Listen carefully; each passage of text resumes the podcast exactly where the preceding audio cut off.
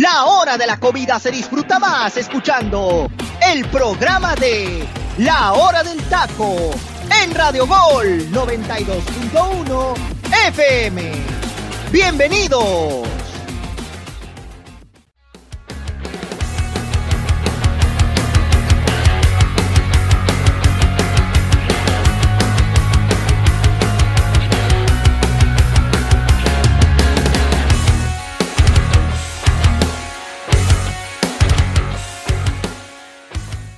¿Qué tal? Muy buenas tardes. Bienvenidos a otra emisión más de la hora del taco. Mi nombre es José Luis Macías y para toda la gente que nos está sintonizando en este debido momento, provechito en este viernes 29 de abril. Ya tenemos que finalizar la semana con broche de oro, con el elenco que tenemos frecuentemente en la hora del taco para hablar sin ninguna duda de lo que se nos viene del cierre de temporada. Así es, finiquita la temporada regular del fútbol mexicano, del Grita por la Paz 2022 y pues tenemos que puntualizar porque todo partido tiene de algo de interesante, aunque usted no lo crea. Antes de irnos ya partido a partido, presentaré a mis compañeros brevemente para irnos de lleno con la información que tenemos de la previa de la jornada 17 y lo que pudiera ser el repechaje del fútbol mexicano. Teacher Delfino Cisneros, muy buenas tardes. Ya por fin, viernesito y más que tú eres maestro, sabes lo que es un viernesito que ahuele, apesta a unas chelitas. José Luis, acabas de dar en el clavo con eso. Una, imagínate, una, una, tú, no te respondo con tu, con lo que iba a decir por respeto a tus papás que les tengo mucho aprecio, mi estimado moped prehispánico. Pero en fin, este. Mañana es su día, teacher. bueno, está bien. Este, agradecerle primero que nada, José Luis, gracias y agradecerle a la gente que nos sigue en la plataforma digital de Radio Gol pero tienes toda la razón. Huele a una cervecita, una obscura, con una carnita asada, José Luis, al estilo baja. Imagínate con un guacamolito, unos frijoles de la olla recién hechecitos, un quesito acá sabrosito, un, un buen chorizo español. Digo, digo, una, una carne asada estilo baja. Para, para ver el partido de la jornada, que para mí el partido de la jornada no es otro más que el clásico joven. ese, es el partido la, ese es el partido de la jornada por muchas razones, pero no nada más es eso, toda la jornada tiene, como tú bien lo dijiste en la introducción del programa, toda la jornada tiene algo interesante, cada partido. Es más, hasta el mismo, el, el, partidazo de, de, Querétaro contra Juárez, también tiene su, su, su, interés, aunque usted no lo crea, ¿eh? También tiene su interés ese partido para ver quién es el chicho que va a pagar la multa y quién va a soltar más billete. Pero en fin, eh, José está también ávido de ver cómo le va a, a sus, a, sus bravitos ya al final del torneo, ¿no? Y qué le pasa a su abuelito del Tuca, si va, si va a seguir con Juárez o ya no va a seguir, o, o José R. lo va a invitar a su casa a vivir con él, no sé, no sé qué es lo que va a suceder, ¿no? Ya, ya, nomás escuchado el que mencionaste el chorizo español y hasta se le baboseó la boca, ¿no? Pero esas dos son otras cosas. Ya estaremos hablando de eso. Ángel Eduardo García, hermano de la Ciudad de México, ¿cómo estás? Bonito viernes y creo que sin ninguna duda tú esperas con ansias varios partidos de esta jornada 17. Así es, José Luis. Primero que nada, mandándole un saludo a toda nuestra gente, esperando que pase un excelente fin de semana y sobre todo que se empape de esta Liga MX que está a punto de terminar y se viene lo bueno, ¿no? Ahora sí, ya para empezar con la fiesta grande, saludando a mis compañeros, el teacher, José Ramón, Freddy, pues prácticamente todos los partidos son muy atractivos, José Luis, ¿eh? pero como dice el teacher, yo me quedo más por el clásico joven porque es un partido que se vive en la ciudad, ¿no? Y como acabas de comentar, pues yo aquí este, vivo, pues prácticamente se, se vive de un color diferente y más cuando pues vas o estás cerca del Estadio Azteca, ¿no? Desde que inicia el día prácticamente se siente esa esencia, ¿no? Ese nerviosismo de que ya se juegue ese partido porque no solamente se disputan tres puntos, no solamente se disputa un lugar por clasificar de forma directa, ¿no? Sino también se juega lo que es la parte del orgullo, ¿no? Esta parte deportiva que estos equipos tratan de impregnar cada día y cada vez que se enfrentan. Sí, la verdad es un partido realmente que se juega muchísimo, como cada partido, bien lo mencionaba el teacher y lo anticipamos al inicio del programa.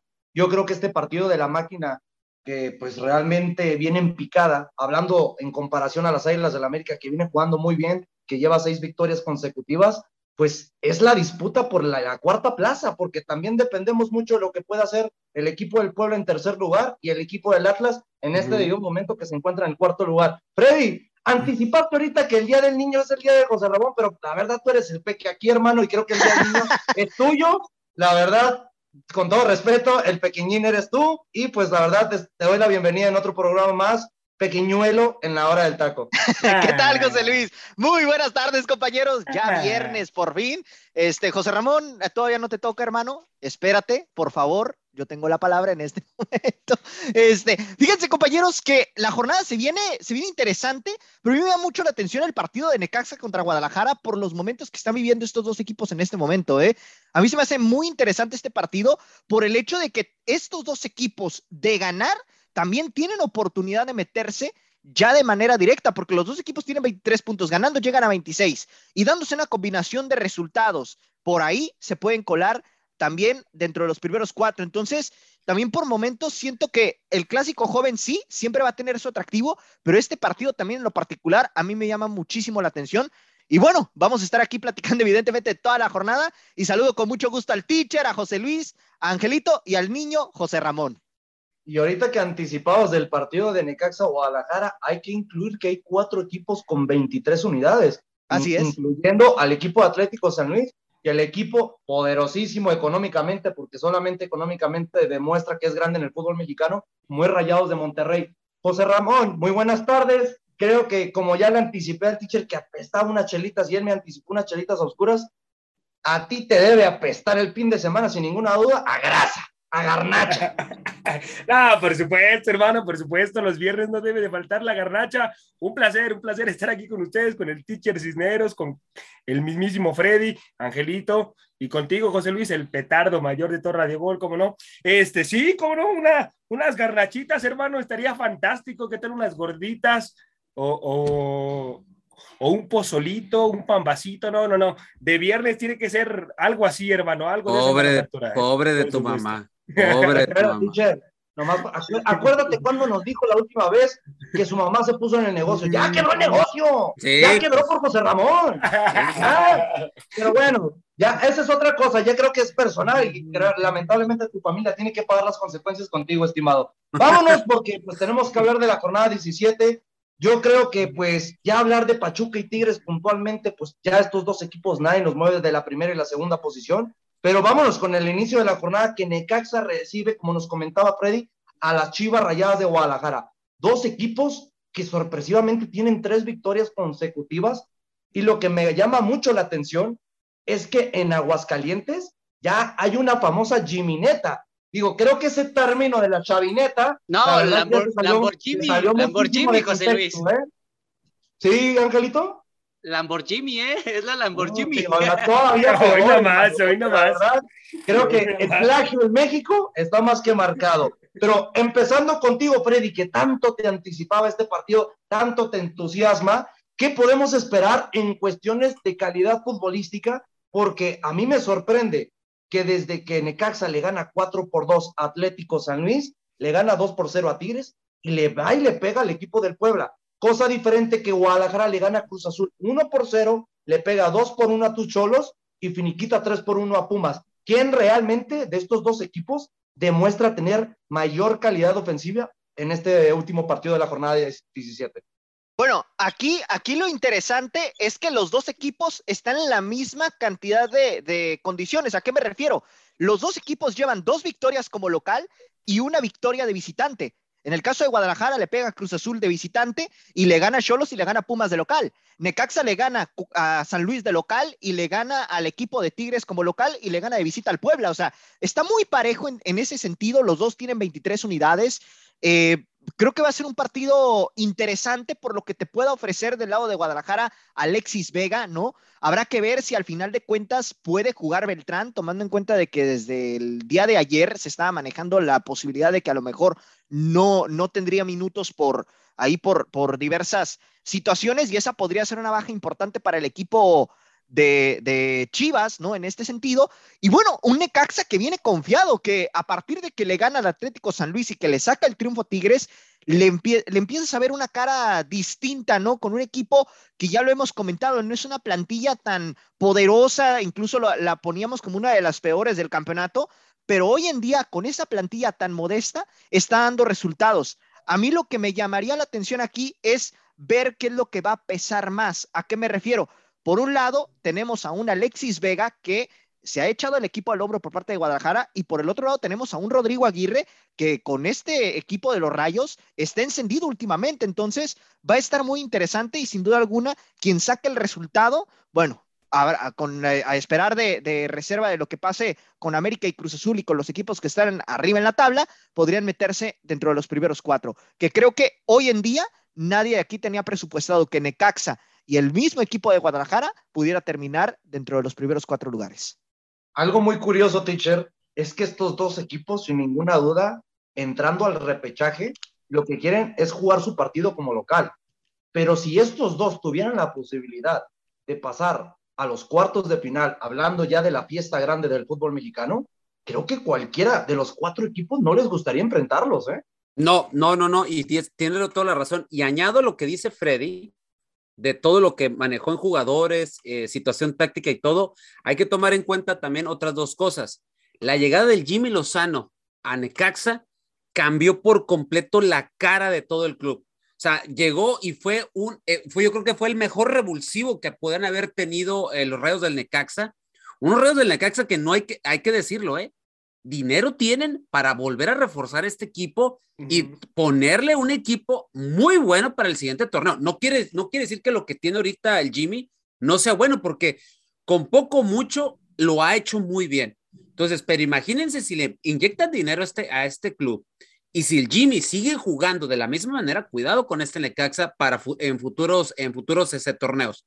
Ahora bien, y del otro lado está Ricardo Cadena, que Cadena también lo ha hecho bien y prácticamente ha hecho lo básico, poner a cada jugador en su posición y darles la continuidad y sobre todo darles la confianza y no hacer experimentos. O sea, literalmente prácticamente eso es lo que hizo el Tan Ortiz, hacerlo práctico Tú juegas aquí, si eso es lo que tú sabes hacer, dale por aquí y ahora sí hay que jugar de manera ordenada, dar dos, tres indicaciones y para adelante, chavos. Ustedes tienen el talento suficiente y es lo que han hecho. O sea, los dos han tenido las situaciones llamadas confianza en el jugador.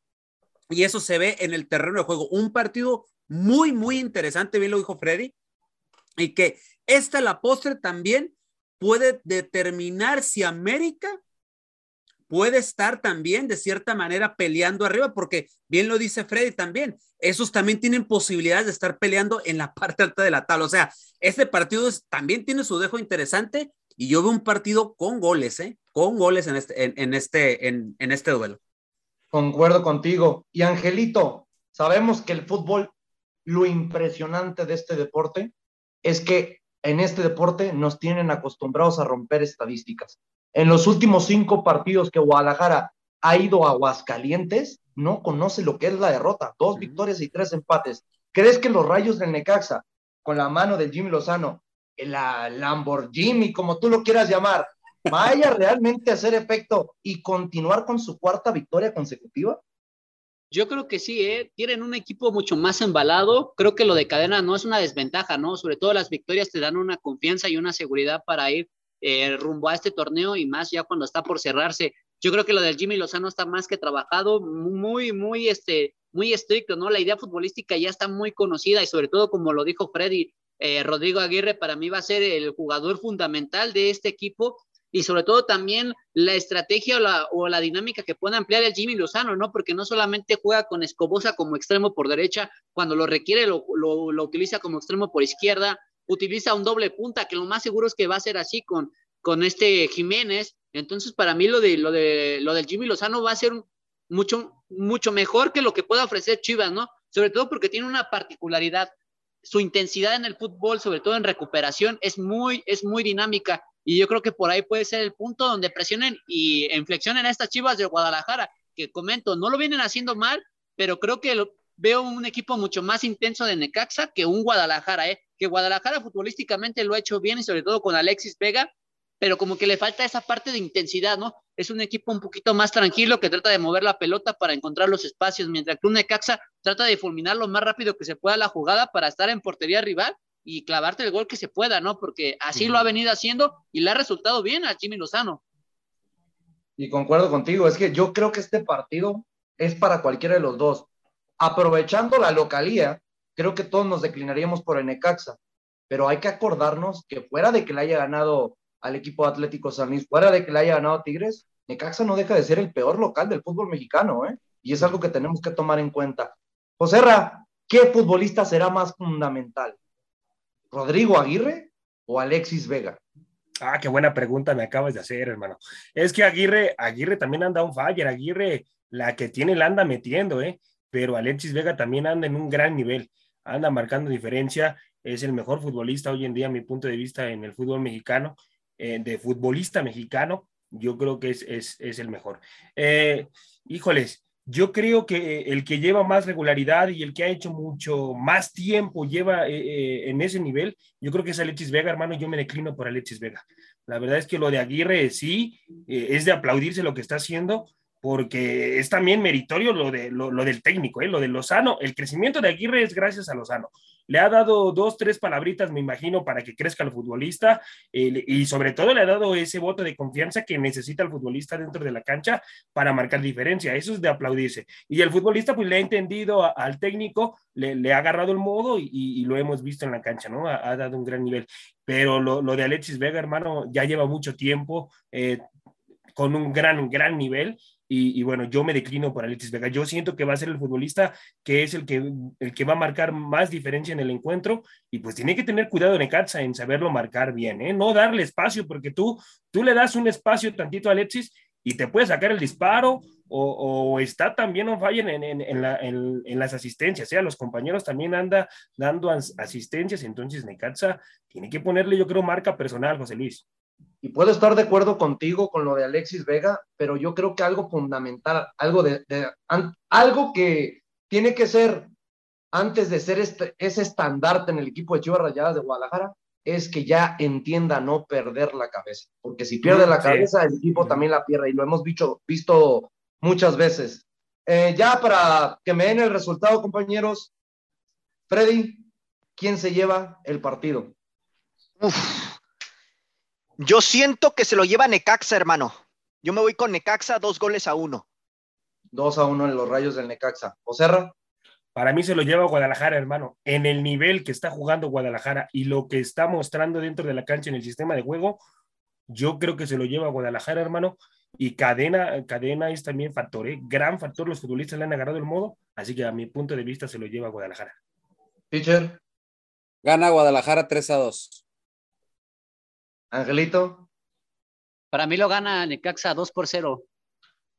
No, nomás tú y el Jimmy caben en el Lamborghini, ¿eh?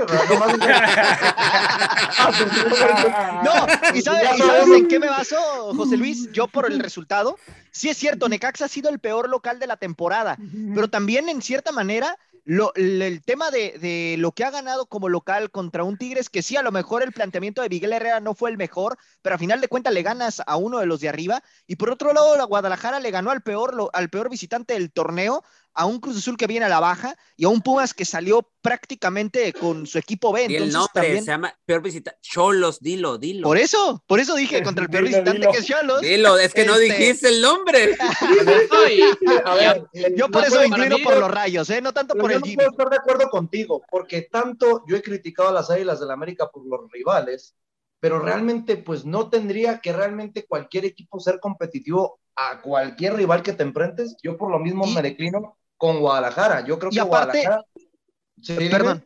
No, digo, y aparte, Ricardo Cadena apenas lleva tres partidos dirigidos. Ese es la, Oye, el tema también, hermano. Pero te diré algo, eh, y con todo respeto al Jimmy Lozano, veo mejor trabajo de cadena con tres partidos ¿Pues? que lo que le he visto a lo largo de diez, ¿eh? Con todo respeto. Habrá que ver, habrá que ver. Ahorita porque, no, no. porque Lozano, en Lozano se... partidos. No, yo nomás te digo, te digo, Freddy, ve los primeros tres partidos Jimmy Lozano. Sí, sí, sí, sí, sí. Yo nomás te digo, no, los muy malos, y, y, le, malos. y, le, costó, pero para, para mí ahorita lo que tiene mucho más ventaja es que viene de dos partidos seguidos en casa y los dos ganados, uno con goleada, y yo creo que el partido contra Atlético de San Luis fue fundamental para poder levantar triunfos en casa, porque no había ganado Necaxa en esa temporada en casa uh -huh. hasta que se enfrentó Atlético San Luis y de ahí le pegó a los Tigres. Entonces, para mí va a ser un factor mucho más la localía.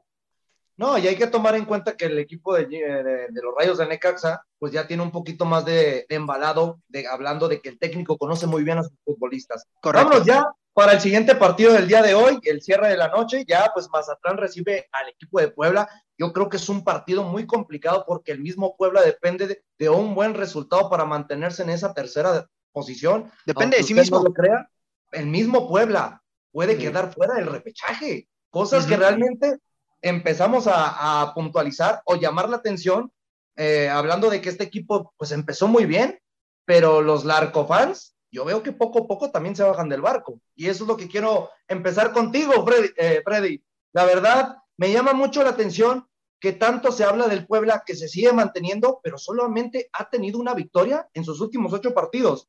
Hablando en comparación de Mazatlán, que es uno de los cuatro equipos que tiene la racha de tres victorias consecutivas. Así que, ¿quién crees que realmente tenga la disposición de salir a pelear por los tres puntos principalmente? Este partido también es, es interesante porque Mazatlán también está peleando ahí una plaza en el repechaje. O sea, un Mazatlán que apenas hace dos o tres jornadas era de los últimos lugares, hoy en día se puede meter a, esa zona de, reclasificación de manera sorprendente después de tener una temporada para el olvido, ¿no?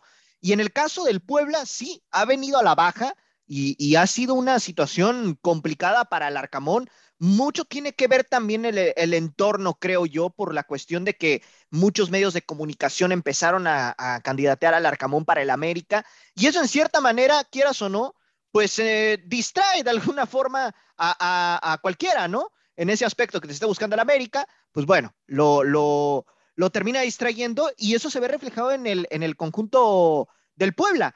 Aquí lo interesante va a ser que Gabriel Caballero cómo va a plantear su partido, porque este Puebla, algo que nos hemos dado cuenta, es que es un equipo que te sabe en cierta manera definir, ¿no? ¿A qué me refiero? A lo mejor no es un, un club que se caracterice por hacer goles, pero las pocas oportunidades de repente te las puede convertir y más de visitante. Incluso si nos remitimos un poco a, la historia de este torneo, las victorias que sacó de visitante fue contra rivales que uno ni siquiera imaginaba que los pudiera obtener ya por, por marcadores de 2 o 3 a 1. Entonces, aquí lo interesante va a ser eso. ¿Cómo va a plantear Larcamón? ¿Cómo va a plantear Gabriel Caballero el partido también ahí en el Kraken? Y siento yo que ahorita estos dos equipos están en la en misma calidad de condiciones. ¿Por qué?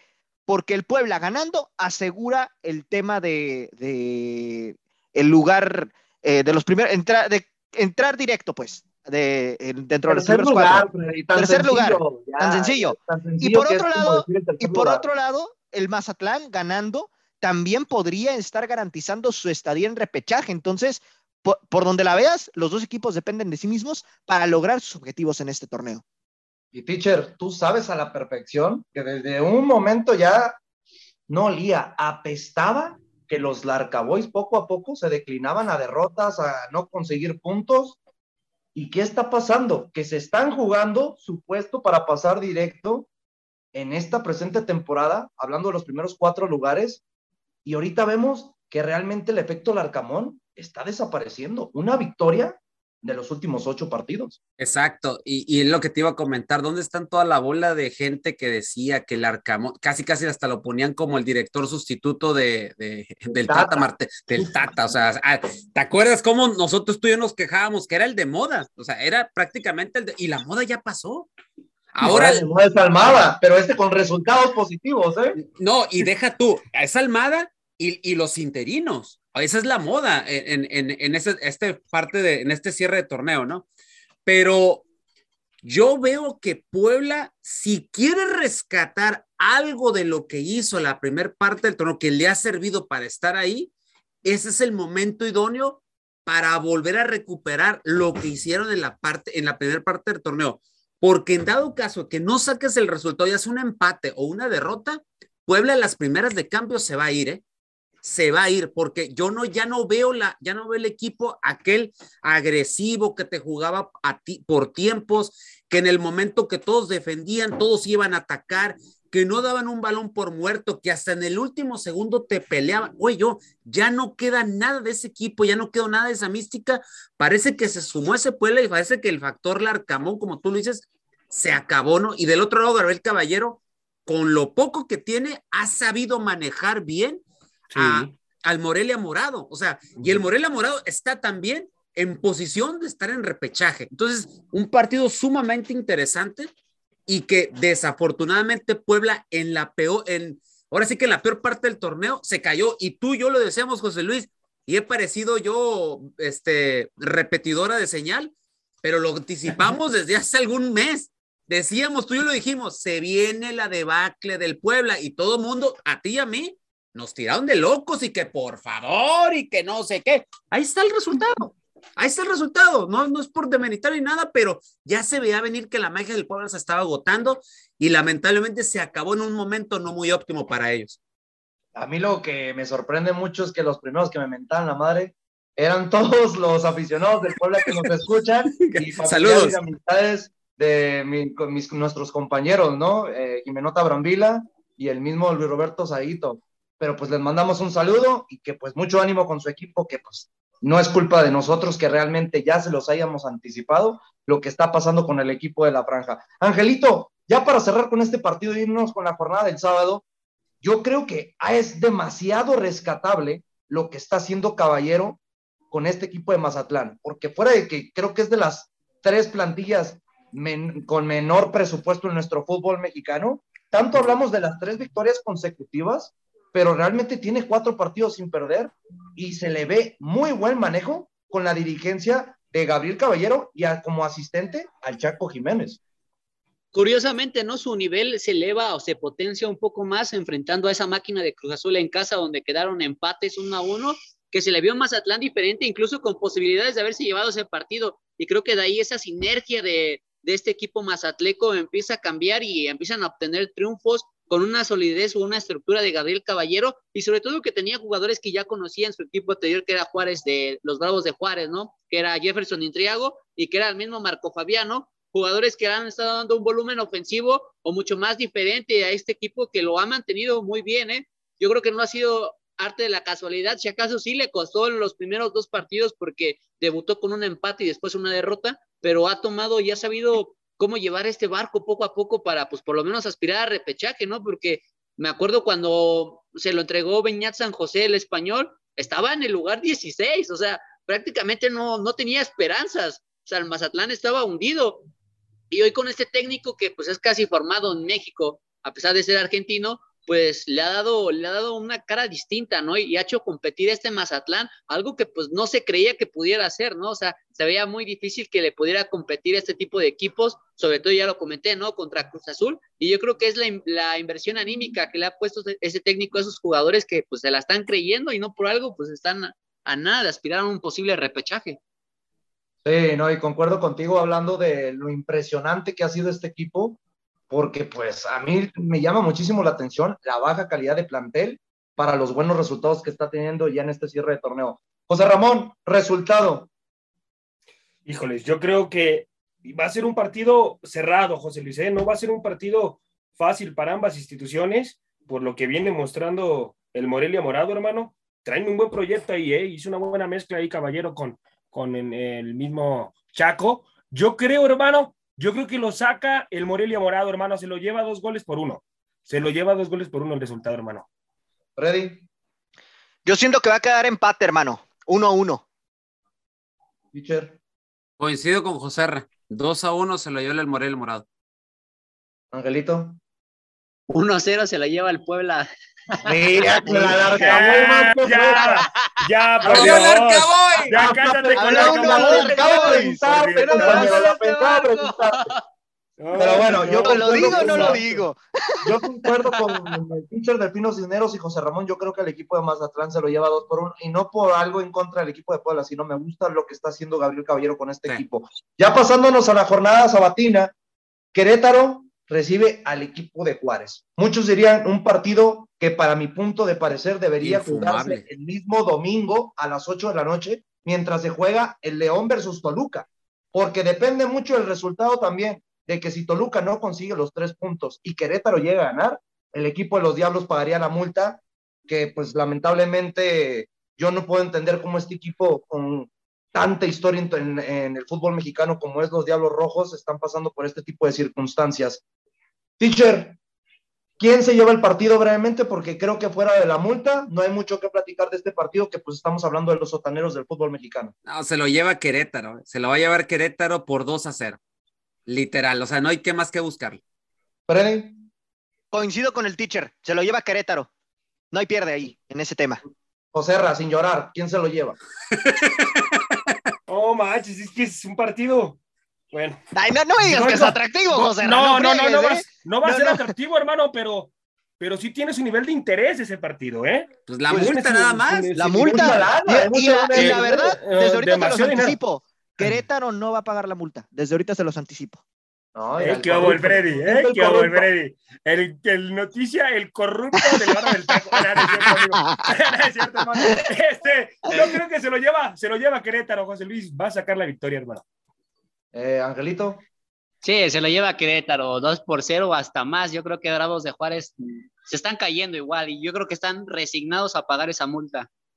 Y una tristeza por el Tuca Ferretti, la verdad. Esa era mi pregunta. ¿Será Correcto. el último partido del Tuca ahora con este equipo de Juárez? Sí, Lamentable. Yo creo que sí, Sí, sí, hermano, ya. sí. Sí, sí, No, ya. ¿No ves, Sería- no ves los, sí. los últimos partidos del Tuca, hermano? Ya, ya hasta ni grita, ya perdió ese ADN que antes veíamos con el Tuca, No, Ya como, ADN, ya está hasta la madre. es como, que como que, como que ya, como que ya perdió, ya el interés por el futbolista, hermano. Ya ni le pregunta, ya nada. No, pero ya lo que que mismo, yo digo que ya está hasta la madre porque pues no quisiera realmente ya continuar, solamente está con- eh, contemplando terminar el torneo de la mejor manera posible, ya para dejar la institución.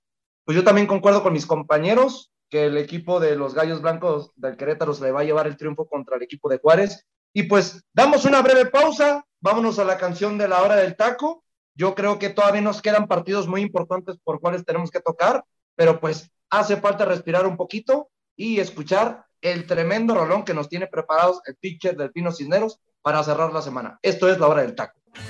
Este es el momento musical de La Hora del Taco.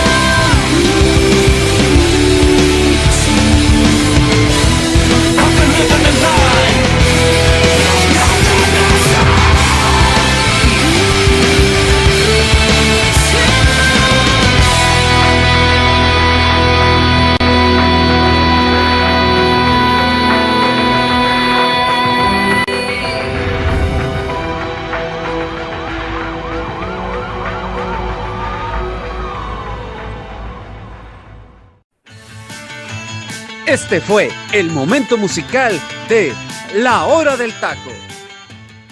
Estamos de vuelta en la hora del taco y ya, teacher, te lo tengo que decir. No me sorprende que tengas que haber puesto otro señor Rolón este viernes. La verdad, sin ninguna duda, la canción que lleva al éxito esta banda llamada Evanescence. Exactamente, Bring My to Life, eh, Tráeme a la vida en español, es el sencillo de la banda Evanescence y este sencillo está incluido en su disco eh, Failing, gracias a lo cual la banda estadounidense se dio a conocer en todo el mundo tras la salida de sus discos Origin y su EP demo eh, de Sound Asleep. La canción forma parte de la banda sonora de la película de Daredevil, aquella película que no a todo mundo le gustó, siendo honestos, de, y que ha sido de las más malitas que ha hecho Marvel. Y también del pay-per-view, que es ahí donde a mí me jaló la canción por completo del pay-per-view No Way Out del 2003 de WWE, que cuando se presenta el intro de todo el evento con esa canción, a mí se me hinchinó la piel, la verdad. Es tremendo rolón y, y ahorita me empecé a acordar de aquella vez cuando vi el pay-per-view. Y es el sencillo, como tú bien lo dijiste, José Luis, el que ha sido el más exitoso. 7 millones de copias en el mundo entero y siendo el sencillo más vendido del año del 2003, eh, para ser precisos, ¿no? ¿Cómo se inspiró la vocalista Amy Lee para hacer esta canción? Simple y sencillamente, un día estaba sentada en un restaurante, dice ella, y llegó el amigo de un amigo y le pregunta, ella estaba, ojo, ella estaba en una relación, se encontraba mente, totalmente infeliz, ella lo escondía porque estaba siendo abusada y lo trataba de esconder, de esconder, perdón, y ni siquiera ella mismo lo reconocía. Fue cuando ese chico, amigo de un amigo, le dijo 10 o 15 palabras y le dijo, ¿eres feliz? A lo que ella sintió que su corazón se salía de su pecho y le mintió. Y de todas maneras él le dijo, ok, está bien, te entiendo. Como el chico diciendo, no me estás diciendo la verdad, pero hasta aquí dejo la situación. Y a raíz de eso, Bring to My Life es, es, es, así sale la canción. Emily la compone y tomar en cuenta que lo canta dúo con Paul McCoy de la banda de 12 piedras, de, eh, de 12 Stones, y originalmente el que iba a cantar era Mike Shinoda de Linkin Park, pero Shinoda no pudo cantar la canción porque estaba grabando el disco de Meteora y se invitó a McCoy. Entonces, a partir de eso se hizo también otro demo donde se mezclaron las voces de Eminem y de Tupac para esta canción y que a la postre pues también por ahí se ha estado soltando esta canción, pero la canción formó parte, como ya les había comentado, de la serie Daredevil y de unos videos de la serie de Smallville. Así es de que tiene mucho, mucho recorrido esta canción y es un tremendo rolón, la verdad, y que yo, como siendo fan de la lucha libre y en específico de WWE, de donde me acuerdo es del 2003 del, del, del pay-per-view No Way Out. Pero este es el momento musical de la hora del taco, José Luis. Sabía yo que te iba a gustar y creo que a mis compañeros también, para cerrar con broche de oro la semanita.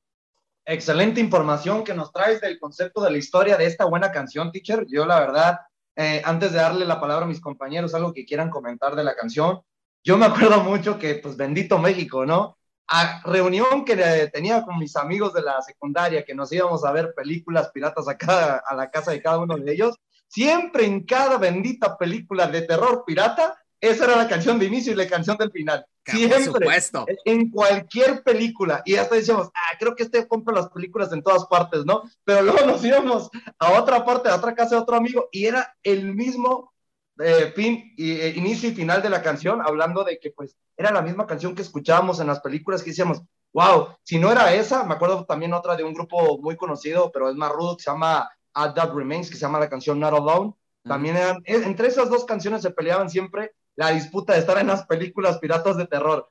Compañeros, algo que quieran comentar de esta canción para ya cerrar y irnos de lleno con lo que falta de la jornada 17 del fútbol mexicano. Freddy. No, una gran rola, hermano. Una rola que yo en- en lo particular, no voy a mentir, eh, no, no es como que la hubiera escuchado anteriormente, pero la verdad es que siempre me, me gustan este tipo Ya de, deja de escuchar romanticismo. me gustan este tipo de canciones, hermano. A mí en lo particular me gustó, me gustó la rola, no voy a mentir, pero sí, con aquí, gracias a la hora del taco del teacher de Finos Cisneros, me estoy cultivando de, de más música, ¿no? Porque bueno, ya, ya saben ahí mis gustos musicales y todo. Y bueno, que aquí, no lo hacemos cambiar de equipo, ¿verdad? Pero por lo menos de gustos musicales sí. Pues sí, de porro. De, acuérdate que de equipo no se cambia, teacher. Mm. Pero no, muy buena rola. la eso neta, es para este saludos. Le voy a, ahorita que acabas de decir, le voy a mandar un saludo a Álvaro Morales. Es lo que acabo de decirlo, teacher. Digo, Eso dice Álvaro Morales y a mucha gente más. José, Ra, ¿qué piensas al respecto? Eh, tremenda rola, lo, lo, lo que dice Salo, sácame del- de, la situación en la que me he metido, ¿no? Tiene ahí una, Exactamente. eh, o Sí, sea, también, también es una, la, yo creo que está muy inspirada cuando la empezó a diseñar porque lo que, lo que tiene esa canción es, es fantástico, José Luis, Eh. lo que, el, el mensaje que trae esa canción es, es también fuerte de alguna manera, pero, pero la forma en cómo, en, en cómo tocan los instrumentos también, yo creo que por eso se convirtió en una obra de arte y todo el mundo la escuchó. Gran, todavía, gran rola que... Y no, sí, teacher, y la siguen escuchando. Yo la, yo la escucho y es una de mis rolas favoritas. Tremenda, tremenda obra de arte la que acaba de poner el teacher Cisneros. Para, para cerrar con broche de oro, como siempre nos tiene acostumbrados el teacher, José Luis. Angelito, brevemente, algo que quieras comentar. Sí, una canción muy popular, muy buena, sobre todo que me trae recuerdos con Linkin Park, ¿no? Algo parecido en la instrumentalización, sobre todo en la parte del sample y la batería que utilizan. Y como comentas, ¿no? Creo que fue de esas canciones que también se popularizó bastante en internet, ¿no? Cualquier video de golpizas o peleas estaban entre Bring Me to Life o la de In the End de Linkin Park, ¿eh? Ah, también, obvio. Sí, perfecto. Sí, no, la verdad, eh, bien lo acaba de comentar ahorita mi compañero José Ramón, ¿no? llama la atención y teacher, tú lo sabes a la perfección, ya sabiendo la historia de la canción, que desde que se grabó en el estudio, sorprendió el impulso que tuvo la vocalista en cantar por primera vez esta canción ya completada. Pues vámonos de lleno, porque hablando de lo que también sucederá el sábado, el día de mañana, eh, hablando de la jornada, Atlas recibe a, Ti- a Tigres. Yo creo que un partido muy interesante y Sí. yo me pongo a pensar, Angelito, sin ninguna duda, a Atlas le tocó bailar con la más fea en el cierre de temporada. Sí, ¿eh? Vaya, vaya momento en el que se encuentran los rojinegros, el campeón que aspira de alguna forma a entrar de forma directa a este, a este, a esta liguilla, ¿no? Eh, se encuentra con unos Tigres que quizás su favor es que están un poco endebles, ¿no? Vienen una derrota un poco dolorosa contra las Águilas del América, pero pues el equipo rojinegro en casa parece que se crece, ¿no? Y más con esta afición que creo que se va a entregar y se va a hacer presente en el Jalisco para pues no dejar morir a este equipo, ¿no? Y que curiosamente creo que ha sido de los últimos tres campeones que no ha sufrido esta famosa campeonitis, ¿no? Que se ha visto muy regular y que sigue ofreciendo partidos muy buenos, mientras la dupla Furch y Quiñones no se muera, creo que este Atlas tiene vida incluso para llegar hasta semifinales, ¿eh? Complicado puede llegar a ser para el equipo del Atlas, pero bien lo dice mi compañero Angelito, ¿eh? Este equipo de Tigres, la verdad, cuando más debería seguir con esa buena racha, teacher, pues lamentablemente vienen viene de dos victorias, de dos derrotas consecutivas y no hay que presupuestar que pueda caer la tercera contra este equipo de Atlas que en casa es muy bueno jugando de local, pero pues si ya le pudo ganar el Mazatlán, ¿por qué no le puede ganar el equipo de Tigres? Sí, correcto, pero yo pienso que Miguel Herrera no se va a permitir caer por tercera vez consecutiva y creo que va a ser ahora sí los cambios que tenía que hacer. Pienso que ahora sí va a volver a la habitual línea de cinco, que es la alineación que le ha dado los, los frutos en este equipo y en otros equipos, obviamente, a Miguel Herrera. Creo que tiene que regresar a eso, tiene que realmente acomodar a su defensa y sobre todo darle la oportunidad, repito, a que Vigón sea el estelarista de esto y ponerse a trabajar, no en el aspecto fútbol con Tobán, pero sí de explicarle que cuando las cosas no andan bien, tienes que salir y tiene que entrar el que ande mejor, porque eso es parte de la competencia interna que maneja muy bien Miguel Herrera y sus jugadores. Entonces, yo siento que Tigres no va a permitir, no va a permitir eh, perder por tercera ocasión, porque si pierde por tercera ocasión, el factor anímico les va a jugar en contra a estos Tigres ya en liguilla. Si es de que yo veo a este Tigres ganando, va a batallar, porque sí va a batallar con, con Atlas, porque Atlas sabemos la calidad de equipo que es, y como bien dice Angelito, mientras tenga ese para el frente y, y esa regularidad que caracteriza el Atlas, se ve un partido interesante, se ve un partido difícil, pero siento que Tigres lo saca un 2 a 1, pero sí saca el resultado. y no se le da tan mal jugar al equipo de Tigres en el Estadio Jalisco, sabiendo que tiene dos victorias, dos empates y una derrota hablando de los últimos cinco partidos, José Ramón. Entonces, como ya lo anticipó el teacher, ¿crees que realmente Miguel Herrera regrese al cuadro que le estaba dando buenos resultados sabiendo de que ya tiene que centralizarse en pues, de que ya tiene asegurado, sin ninguna duda, la segunda plaza, hablando de los primeros cuatro puestos, pero tiene que centralizarse ya en pensar en la fiesta grande del fútbol mexicano, terminando con una victoria? Sí, yo creo que Miguel Herrera tiene que terminar con una victoria, José Luis, y tiene que, que poner ya lo que él sabe jugar dentro de la cancha, hermano. Yo creo que ha estado inventando con Tigres y eso también de alguna manera no hemos visto un Tigres que muestre el funcionamiento que nos tiene acostumbrados.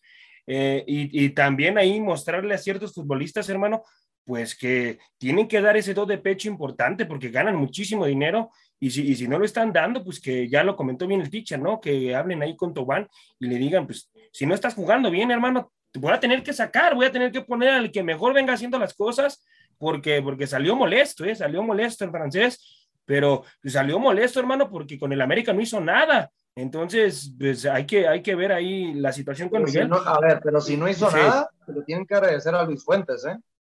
Sí, sí, sí, sí. A, a Luis Fuentes y, y también a, a Jorgito Sánchez, ¿no? Yo creo que también ahí hizo una buena labor ahí con él. Eh, pero eh, Miguel Herrera no se puede permitir una tercera derrota, una tercera derrota, José Luis, porque si pierde, hermano, para mí, para mí ya se le vendrían muchísimas críticas con este Tigres, hermano. ¿eh? No pensando, eh, sab- sabemos del plantel que tiene, pero cuidado, ¿eh? cuidado si se le viene una tercera derrota consecutiva, hermano, que puede suceder, ¿eh? porque los zorros son un, son un equipo que te incomodan, bien paraditos atrás, no se desordenan. Entonces, Miguel Herrera tiene que ser muy abusado también, hermano, en, en cómo, en, en- en cómo va a abrir esa defensa y tener paciencia, José Luis, porque si empieza a perder la paciencia con los zorros, puede, puede ser contraproducente, hermano. Freddy, resultado, ¿quién gana? Yo siento que se lo lleva Tigres, hermano, 2-1. Joserra, Eh, lo ganan los zorros, hermano, dos goles por uno. tercera derrota consecutiva sería entonces para Miguel Herrera. Angelito, Para mí lo gana Tigres 1 por 0. teacher, 2-1 Tigres. concuerdo contigo, me gusta el 2 por 1 a favor del equipo de Monterrey. Y, hab- y hablando de Monterrey, nos tenemos que ir con el equipo de Rayados que recibe a tu equipo, Freddy. A los Cholos de Tijuana, que pues ya más hundidos y sin posibilidades, ocupan de muchos resultados Correcto. para poder entrar al repechaje, por eso digo ya sin posibilidades, con todo respeto al equipo de la frontera de mi bella Tijuana, Baja California, pero aquí tendremos que puntualizar algo. ¿Por qué? Porque si Monterrey llega a ganar, puede incorporarse en esa cuarta plaza dependiendo de lo que pase en el partido de Atlas contra Tigres. Por la diferencia de goles, todo puede llegar a pasar que Rayados de Monterrey, teniendo esa declive de altibajos, pueda incorporarse en esa cuarta plaza. ¿Qué tantas posibilidades vemos, teacher, que pueda pasar eso? Mira, sí, sí existen las posibilidades. Aquí el problema es que son dos equipos que al, al- al momento de definir les está costando trabajo tanto uno como el otro. Vincent Sí. Janssen anda totalmente perdido, no le mete gol ni, no creo, no creo, ahorita Vincent no mete gol ni en expansión, así la verdad. Eh, y Cholos ya sabemos que eh, algo que le cuesta trabajo es la definición. Manotas, pues nada más lo único que, que, que sabe hacer es, o sabemos que sabe hacer es driblar y no las mete ni nada. O sea, estaban, estaban, la estaban jugando al Henry Martin, la han estado jugando al Henry Martin todo el torneo y ya Henry Martin ya volvió a meter gol. Entonces, desafortunadamente. Manotas metió gol, teacher, ya, no peor el caso. O sea, o, o sea, eh, eh, eso es lo que voy, pues, o sea, yo siento que Monterrey se lo lleva, pero por la mínima. O sea, siento que va a ser un partido donde van a fallar a más no poder, donde el que, el, el que cometa el, el mínimo error o el que anote desde un principio y párale de contar, no le veo más este, a este partido porque, siendo honestos, son dos equipos que al frente están demasiado chatos. Ese es el gran problema de este, de este, de este partido en, en cuestión. Siento que se lo lleva la pandilla 1-0. Freddy, ¿concuerdas con el teacher? ¿Crees que la declive de tus cholos venga más en picada y con la cuestión de resultados que puede ser de que Querétaro consiga un resultado contra el equipo de Juárez, hundir a tu equipo en la posición 17? Puede pasar, hermano, y la verdad, por los momentos que vive en este momento Tijuana, es muy viable que suceda esto. Ahora, hay que ver también la cuestión de, cómo viene la delantera de Monterrey, ¿no? Porque realmente en los últimos partidos no ha estado, no ha estado fina, que se esperaría que así fuera tomando en cuenta los futbolistas que tiene. El problema aquí es que, bien lo dijo el teacher, en este momento ni Monterrey ni, ni Tijuana las terminan clavando. Entonces, va a ser un partido en donde vamos a ver quién falla más oportunidades, si Cholos o el equipo de Rayados. Y yo la verdad, basándome en estadísticas, porque sabemos que en cuestión de dominio, en resultados, ha sido muy favorable para Monterrey, también es cierto que a Tijuana, pues en los últimos encuentros sí, perdió 3 por 0 eh, y, ganó el, el, otro 2 por 1, ¿no?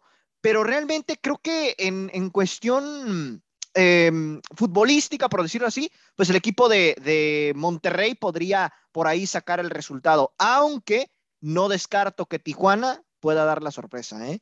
No le puede. Sí, dilo. No, digo, quién sabe si le alcance por la cuestión de la combinación de resultados, pero de que puede darse, puede darse. Tampoco no, lo descarto. Darse, sin ninguna duda. Y más por y, Montesinos, y, si es que ya lo ponen a jugar. Pero te doy un dato curioso, ¿eh, Freddy? Las únicas dos ocasiones que el equipo de Tijuana le ha podido ganar a Monterrey jugando como visitante, imagínate, fue en pase eliminatoria, hablando de la liguilla del fútbol mexicano. Sí, en temporada sí, regular no lo han podido lograr y eso es lo que hace que sea muy complicado para el equipo de Tijuana. Y no van de visita. No, y, y estamos Así hablando es. del peor, peor, visitante del fútbol mexicano, ¿no? Qué lamentable, qué orgullo ser de Tijuana con un equipo tan malito como el equipo de los Cholos. Serra, ahora sí, ahora sí. No, que se vayan a la fregada con todo respeto. Bueno, José Ra, Sí. Eh, la verdad, resultado. Creo que pues mis compañeros, ya Freddy y el teacher anticiparon que se lo lleva eh, Rayados por la mínima. ¿Tú? Este, yo creo que lo gana Rayados tres goles por cero, hermano. Ándale. Se lo lleva tres Ay, goles por caray. cero. Rayados, hermano. Angelito. Yo creo que yo creo que va a ser un partido de empate, ¿eh? de a uno a uno, ¿eh? No veo a ninguno de estos dos ganando porque ambos no vienen de ganar sus partidos, ¿eh? No, pero el que, el que yo siento que va a dar un buen espectáculo dentro de la cancha es Monterrey, ¿eh? Porque es el que está más obligado. Debería de darlo porque va a jugar en casa. Es el, no, es, el, es el que está más obligado. Entonces... Es que el problema es eso, ¿no? La obligación que tiene el equipo.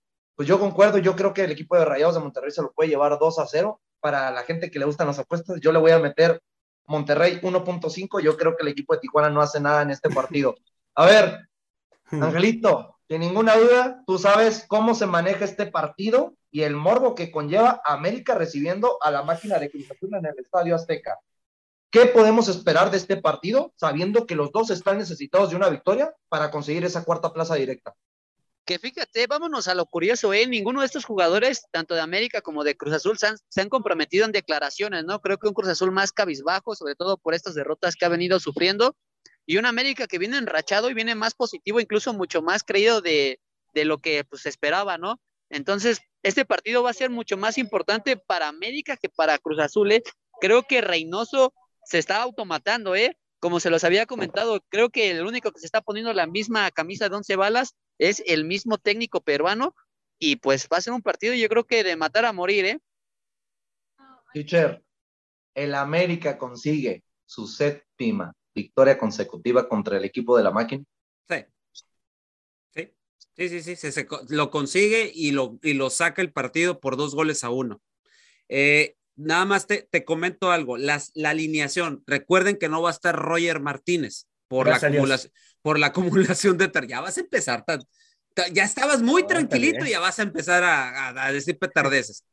No, este, no petardeces, no, está bien. Sí, sí. Okay, ok, no va a estar. Entonces, lo que se ha manejado es que tal vez Salvador Reyes esté ahí en esa posición y que todo lo demás esté de igual manera. O uh -huh. la siguiente es que, que, es con lo que ha entrenado también el Tano. En la media estarían Aquino, Richard y Fidalgo, aquel tridente de la media cancha que usaba Solari, ¿se acuerdan? Sería uh -huh. esos tres. Pero por derecha estaría Diego Valdés, por izquierda estaría Cendejas y de nueve estaría Viñas, en caso de por qué se decide el Tan Ortiz. Entonces, esas serían las dos posibles alineaciones. Todavía no se decide, lo vamos a saber hasta minutos antes del partido. Pero repito, yo veo una América que trae mucha confianza, que trae confianza a tope y creo que ha llegado el momento de que rompan esa malaria de los siete partidos sin poder ganarle a Cruz Azul de manera, de manera continua en, en estos últimos, en esta última sí. serie de, de, partidos que han tenido. Y ojo, América en esas, a esas alturas del partido va a saber qué es lo que va a necesitar hacer, porque ya, ya para entonces ya jugó Atlas y ya jugó Puebla. Entonces, ya para en ese momento, América va a saber si va a entrar en los primeros cuatro o va, va a jugar nada más a, amacizar el quinto lugar en el cual todavía está. Entonces, eso es lo que va a jugar a favor de América, pero América tiene que salir por la victoria y creo que es el momento idóneo para romper la racha, darle la puntilla a Cruz Azul y cerrar con la mejor confianza para encarar lo que viene, ya sea repechaje o descansar y esperar lo que es la liguilla del fútbol mexicano. ¿Y qué sería para la América, no, eh, José Ramón? Que la verdad consiguiera esa séptima victoria consecutiva y entraría más que nada embalado a la liguilla, hablando de la fiesta grande del fútbol mexicano. Bueno, por supuesto, sería importantísimo, José Luis, la, la victoria de las Águilas del la América, hermano, y tiene que dar un golpe en la mesa a las Águilas del la América, ¿eh? Y ganándole a Cruz Azul y jugando bien, dando espectáculo, hermano. No va a ser fácil para las Águilas, ¿eh? Porque este Cruz Azul, este Cruz Azul también viene presionado. Este Cruz Azul también va a querer ganarle al América. Este Cruz Azul también está jugando grandes cosas y precisamente contra el América. Entonces, va a ser un partido muy, pero muy bueno, ¿eh? Va a estar, va a estar cerrado, me imagino, al principio, cuidándose mucho ambos equipos. La, la cuestión va a ser el que anote el equipo, el, el, el, que anote el primer gol, de ahí, de ahí se, van a, se va a venir un gran partido de fútbol. Pero eh, cuidado con este partido, ¿eh? porque puede ser un buen espectáculo. Y qué buen Sobre punto todo por lo que de se tocar. juega.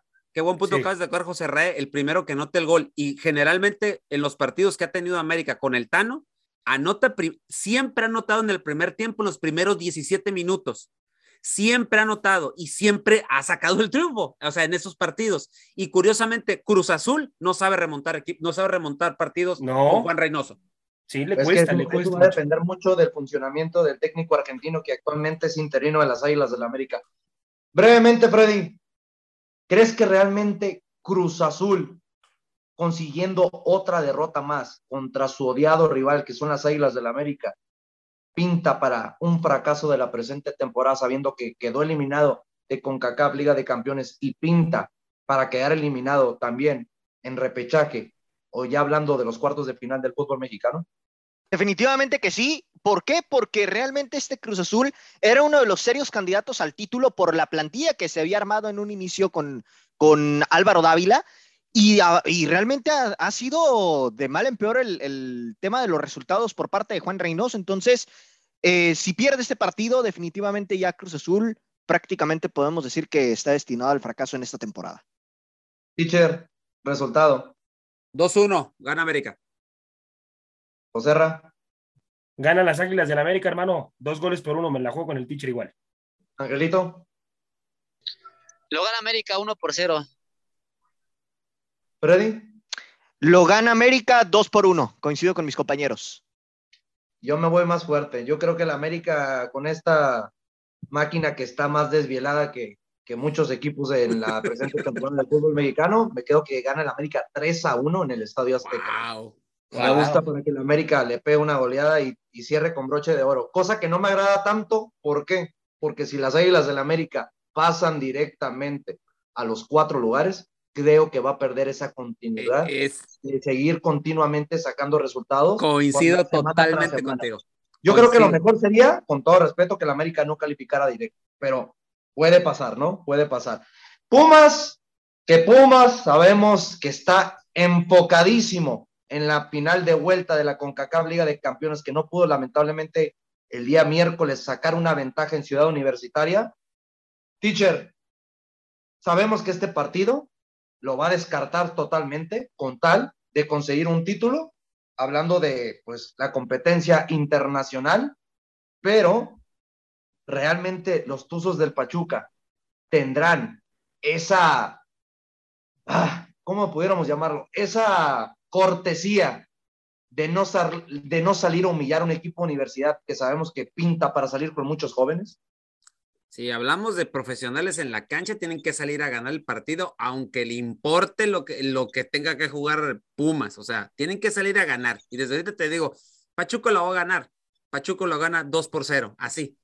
O sea, sencillito, sin complicarse, 2-0 y ya. Tranquilos, porque después tenem- tenemos tiempo para, para, para lo que viene en liguilla. Pumas sin su cuadro titular, más sin Alan Mozo, que eh, una distensión es lo que trae después de la lesión que pasó ahí en, en la Liga de Campeones. ¿Y se acuerdan que yo les dije que iba a ser empate? Nada más ahí se las dejo. Sí, curiosamente, quedó empate este partido. Y aquí el problema, José Luis, es que Sí, Pumas Pachuca ya está calificado. Sí es cierto, para Lilini evidentemente la prioridad va a ser la Conca Champions, pero por lo que sucedió en, en el partido de ida, realmente nada garantiza que puedan levantar el título allá en Seattle. Entonces también no puede descartar así de, de plano la liga, porque ponle tú, ok, pierde la Conca Champions, pero todavía te queda el repechaje para disputar y mínimo tratar de aliviar un poquito ese tema. Es Entonces cierto. también no puede descartar así de, de golpe el, el tema de, de la liga, ¿no? No la puede tirar a la basura así nomás porque sí. Entonces yo yo- la verdad, Y, y- y lo que yo haría, concuerdo contigo, ¿eh? Yo creo que lo que debería hacer Lilini es salir con plantilla titular. Correcto. a la Pachuca. correcto. Y yo te, yo te agrego algo, José Luis, ¿eh? por lo que he escuchado, Pachuca va a guardar algunos elementos importantes porque Guillermo Sí. Armada ya, Sí, ya vio que algunos de sus jugadores de su cuadro titular están un poco cansados, un poco Vienen de resentidos. selección algunos. Aparte, hablando, de selección. Exactamente, Angelito, con los futbolistas que fueron a selección mexicana. Sí, entonces Así es. Almada, pues por ahí lo más seguro es que rota algo parecido Cuidar. como lo que puso contra Juárez en aquel partido de visitante, ¿no? Con un Navarro, con un Jairo Moreno, con un Roberto de la Rosa. Entonces a lo mejor no le va a costar mucho a estos Pumas y pudieran tener ahí esa pequeña esperanza de ganarle y poder clasificar al repechaje. No, es que realmente no puede ser nada descabellado que la universidad pueda conseguir un triunfo jugando contra los Tuzos del Pachuca, sabiendo que los últimos partidos a Pumas no le va nada mal enfrentando a los Tuzos, porque estamos Correcto. hablando desde el, 2000, ca- desde el año 2014, no gana el equipo de los Tuzos jugando de visitante contra universidad. Sí. Es algo que llama muchísimo la atención. Wow. Resultado, José Ramón, de este partido. Para mí lo gana Pachuca, hermano. Lo gana Pachuca. Dos goles. por porque quiere ver fracasado a Pumas. No, nomás no, por no, eso. no, Ah, no, eso ya lo sabemos. a ver, Sí, sí, no, no, no, si, si se dice ser un equipo grande, pues tiene que ir, tiene que ir a competir, tiene que morirse de algo Eso es cierto también. Ujú. Digo, Correcto. ¿no? Digo, porque, porque cuidado y se quede como el perro de las dos tortas, porque madre mía, ¿eh? Madre mía, lo que puede pasar con Pumas. Bueno, mejor guardo mi boquita para cuando suceda eso. Entonces, Ya- ya sabe- para- sabemos que lo esperas con ansias. Teacher, el resultado. Gana 2-0 Pachuca. ¿por cuánto?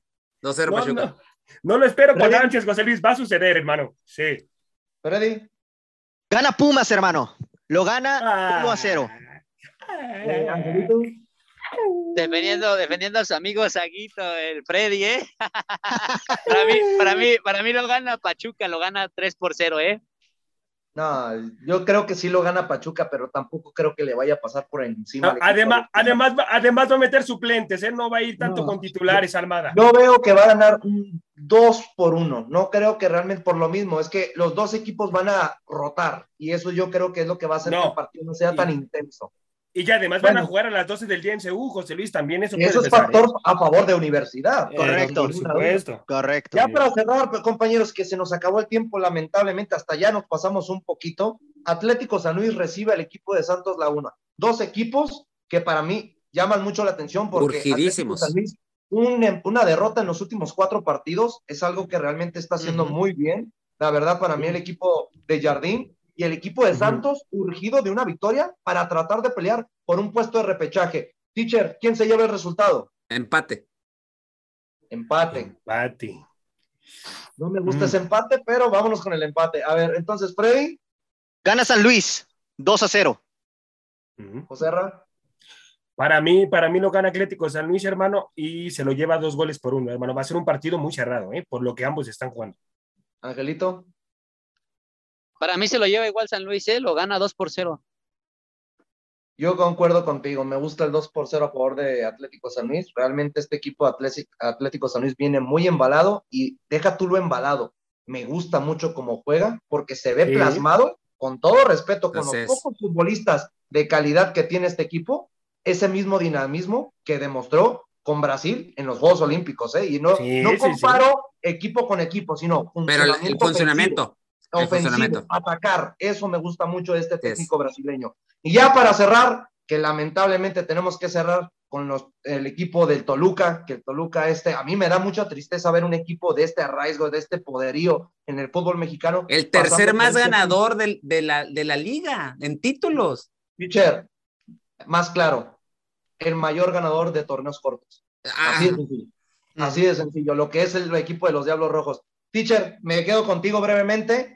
El equipo de León urgido para mantenerse en repechaje y Toluca con esperanzas de meterse al repechaje y no pagar la multa. ¿Quién se lleva este partido? Pobrecitos los, los, los choriceros, pero lo saca León. Lo gana León. 2-1. Freddy. Lo gana León, también coincido con el teacher, lo gana 2 por 1 y Toluca es el que va a terminar pagando la multa. Angelito. Perdón, perdón, perdón. Para mí lo gana, lo gana Toluca, ¿eh? Yo creo que sí lo gana Toluca. Creo que este León, pues apenas le va, le va a complicar un poco en qué situación de que, pues con este técnico, pues sería su segundo partido al mando de León. Joserra. Yo creo que se lo lleva Toluca, hermano. ¿Por qué? ¿Por qué se lo lleva Toluca?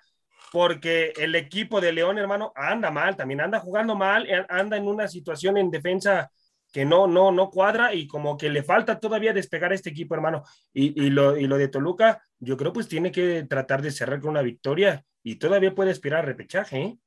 Y concuerdo que se lo va a llevar Toluca. ¿Por qué? Porque yo le pondré en la mesa a Nacho Ambriz, aunque me duela que sea un técnico con mucho conocimiento de nuestro fútbol mexicano, si tengo que pagar la multa, te corto el, el proceso. Así de sencillo, yo lo también. Uh -huh. A nombre de mis compañeros del teacher Delfino Cisnero, Freddy López, José Ramón Sánchez, Angelito García y su servidor José Luis Macías, esto fue la hora del taco. Les deseamos un excelente fin de semana. Nos vemos el lunes con toda la información de lo que se nos viene el repechaje del fútbol mexicano y lo que ha pasado en el mundo futbolístico con mayor relevancia. Hasta la próxima. Gracias por haber sintonizado una emisión más de La Hora del Taco. Recuerda que de lunes a viernes nos puedes escuchar en punto de las 2 de la tarde hora centro, 12 del Pacífico, con la mejor información, tema, debate, polémica, análisis y mucho más a través de Radio Gol 92.1 FM.